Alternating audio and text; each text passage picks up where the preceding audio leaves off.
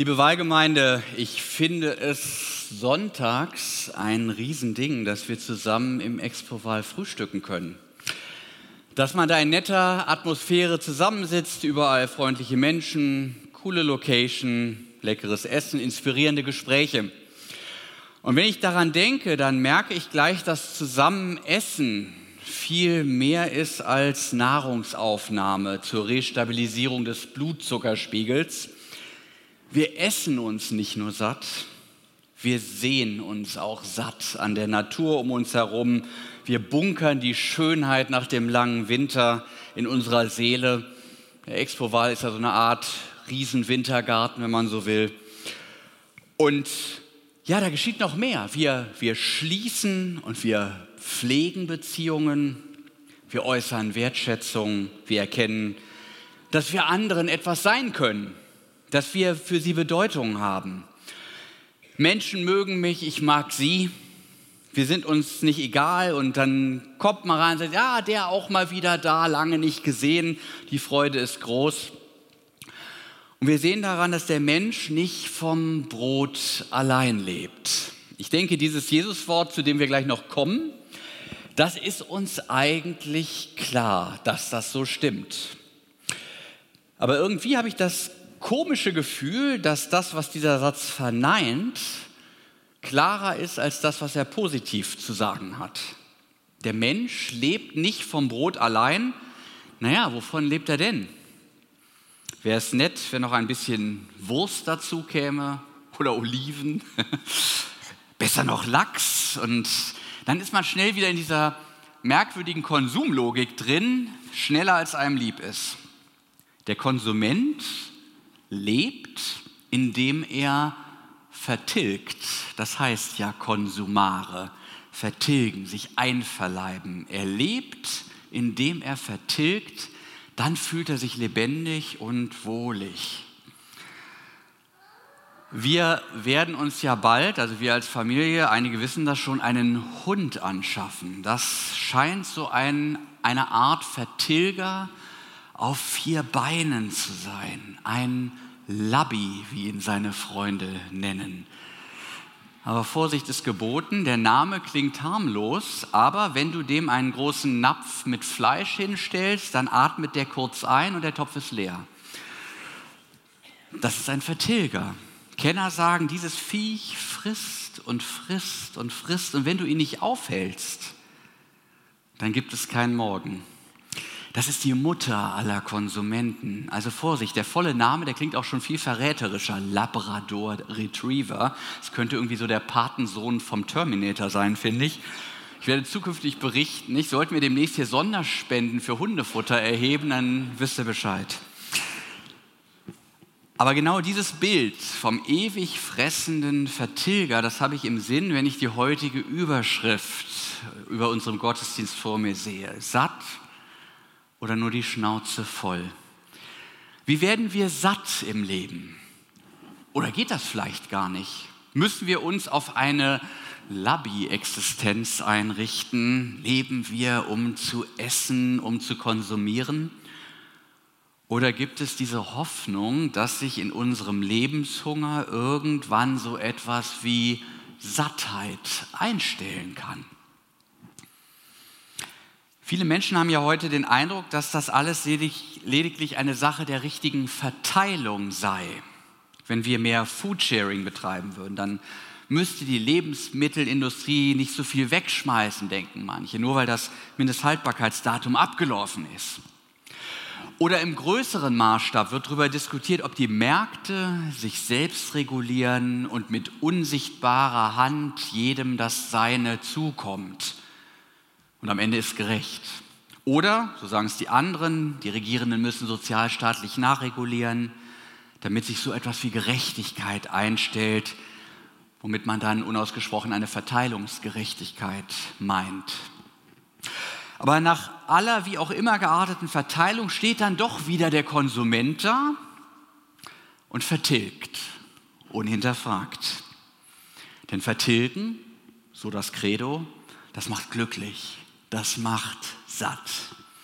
Und in dieser Frage tun sich dann lustigerweise auch der Sozialist und der Kapitalist nicht viel. Der Sozialist ist auch für den Konsum. Die DDR nannte sogar ihre Supermärkte so. Der Sozialist findet halt nur, dass die Falschen konsumieren. Und ich habe uns heute eine Geschichte mitgebracht, die das Zeug dazu hat, unsere Konsumentenmentalität gründlich durchzuschütteln. Sie steht in der Bibel im dritten und vierten Kapitel des Lukas-Evangeliums. Evangelium heißt ja gute Nachricht.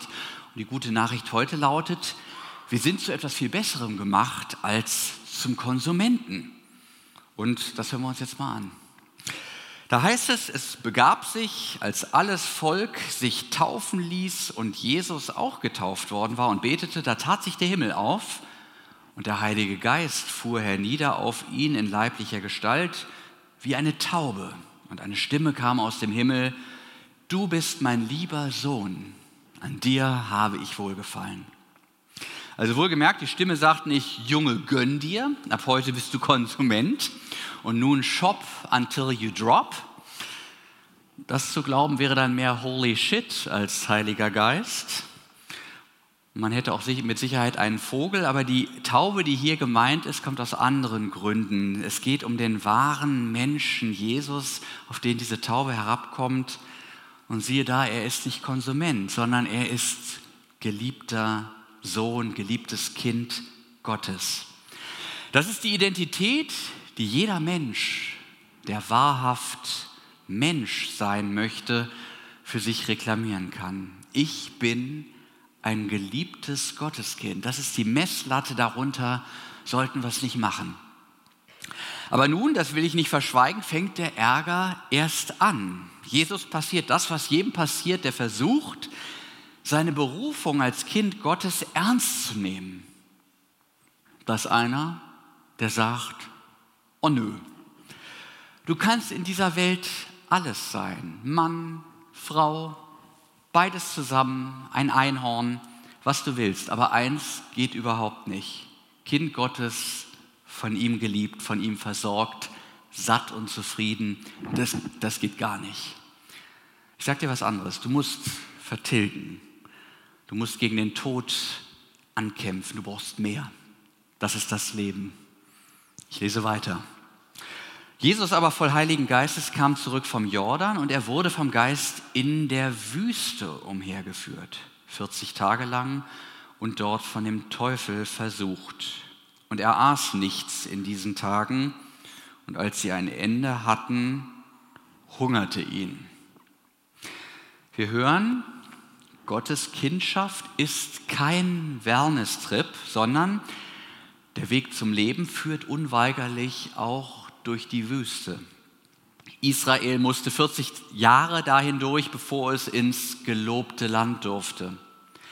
Der Prophet Elia musste 40 Tage und Nächte durch die Wüste, um am Horeb, dem Berg der Offenbarung, zu seiner Berufung zurückzufinden. Und auch wir müssen uns der Unordnung in unserem Herzen und den vielen inneren und äußeren Stimmen und Ansprüchen an uns stellen und diese ordnen, bevor wir unser Leben zur Entfaltung bringen und unsere Berufung leben. Und die Gefahr besteht immer, dass wir Abkürzungen suchen. Israel fing dann in der Wüste irgendwann an, mit Mose zu verhandeln.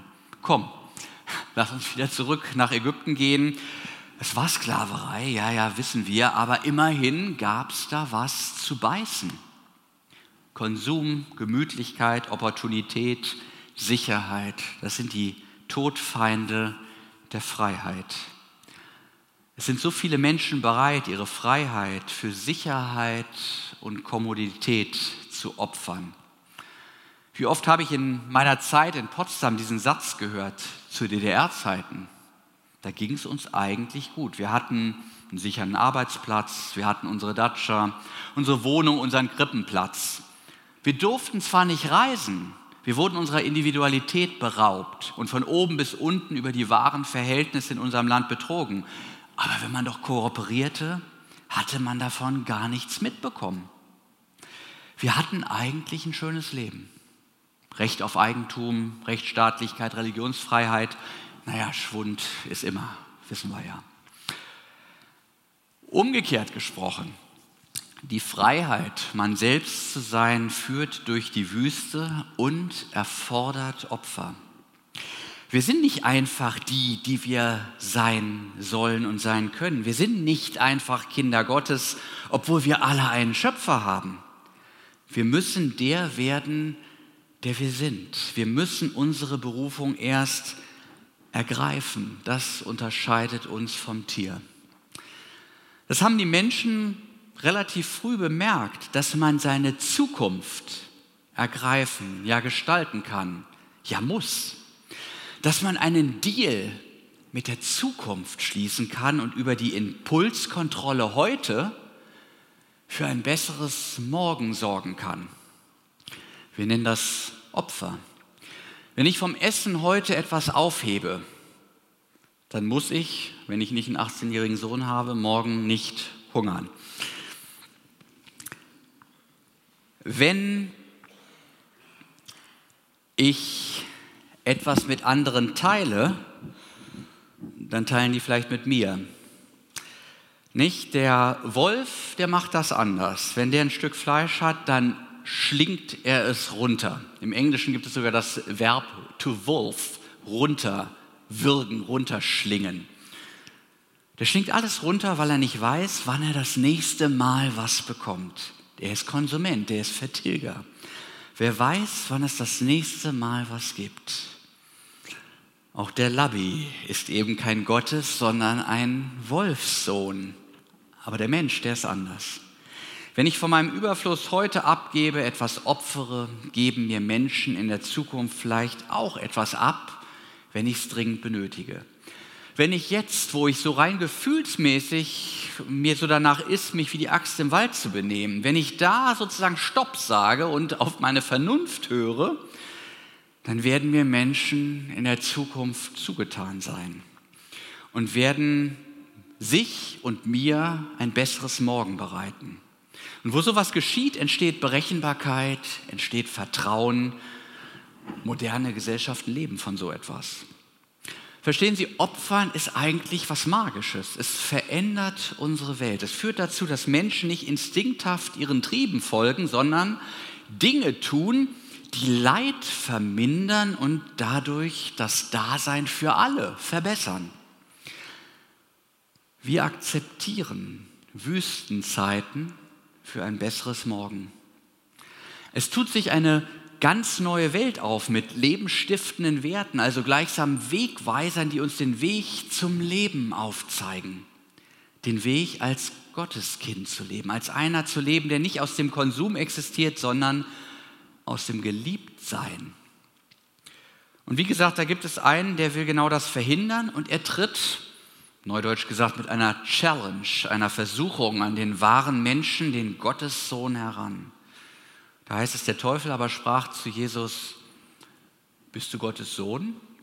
So sprich zu diesen Steinen, dass sie Brot werden. Perfide, nicht wahr? Da geht Jesus in die reizarme Wüste, regelt mit dem Fasten seine Körperfunktion so weit runter, damit er alle Energie für diesen Klärungsprozess zur Berufung zur Verfügung hat. Ich will Kind Gottes sein. Ich will meinem Gott so nah sein wie ein Sohn seinem Vater. Ich will aus seinem Willen leben, will prüfen, ob ich ihm und seinem Willen so nah sein kann, dass ich aus vollem Herzen sage, dein Wille geschehe. Und dann kommt einer und sagt, Mensch, nun tu dir doch mal was Gutes. Du bist immerhin der Sohn Gottes. Das ist ja auch ein Privileg. Ich kann mir richtig vorstellen, wie der hungrige Jesus halluziniert. So ein Stein in der Wüste, der sieht doch schon fast aus wie so ein Laib Brot. Und wenn man da mit Kohldampf draufschaut, wird man schon fast zum Vertilger. Tja Mensch, wer bist du? Konsument oder Gotteskind? Was macht dich satt?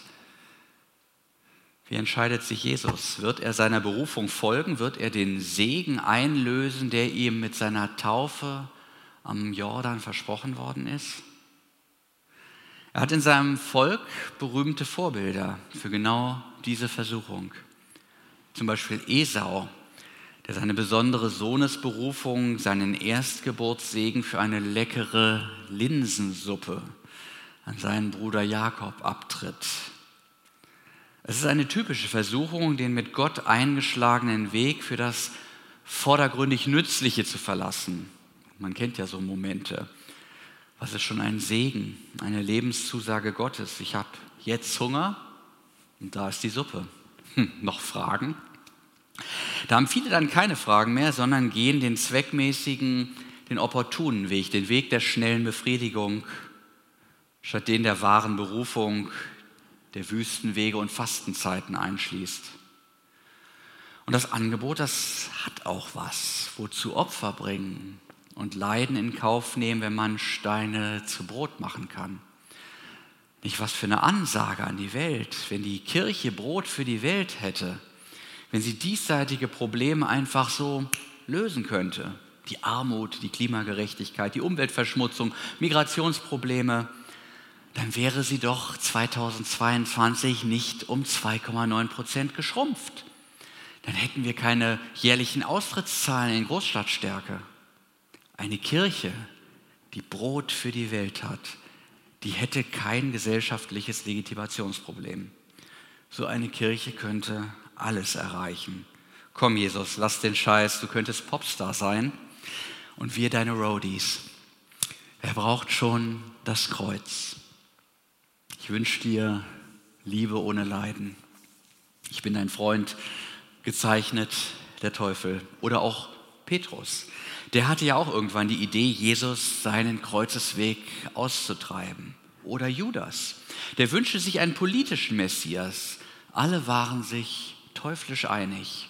Messias ist schon cool, aber bitte ohne Kreuz.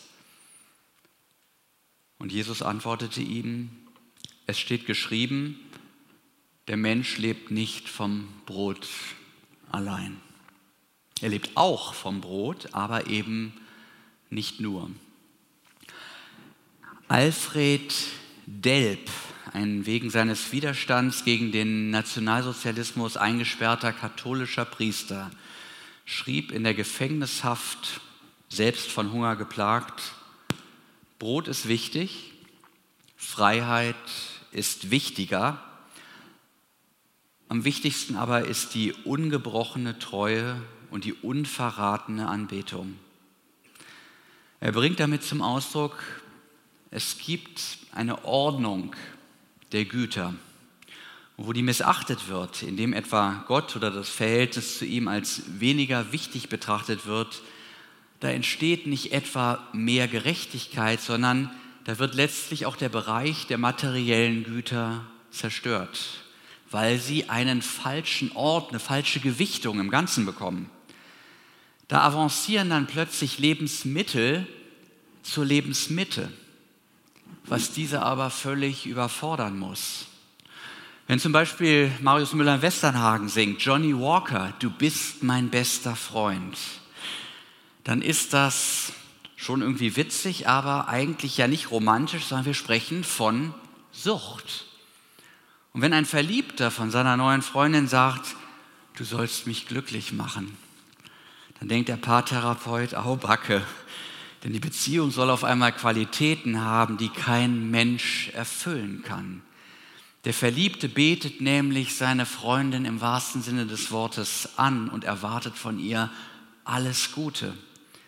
Was für eine Überforderung für einen Menschen. Das kann nicht gut gehen.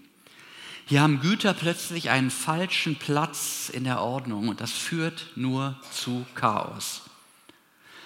Wenn das Brot, wenn unsere Wünsche und Bedürfnisse, wenn unser Einverleibungsdrang anfangen, uns zu beherrschen, dann werden wir niemals satt werden.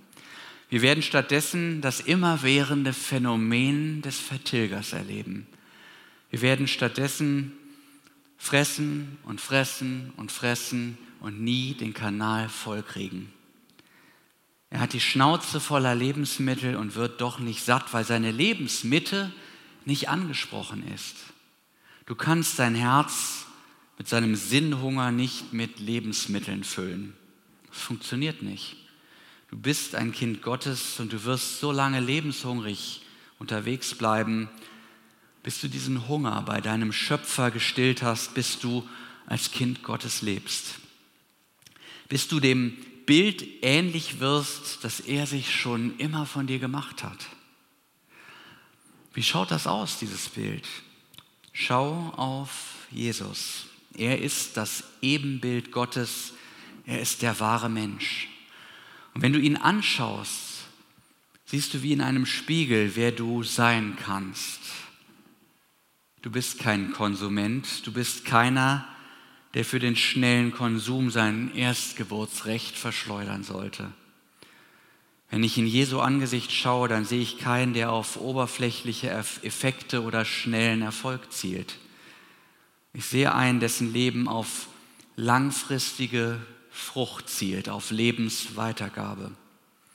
Ich sehe nicht Konsum, Vertilgen, Einverleiben. Ich erkenne diese umgekehrte Dynamik, Hingabe.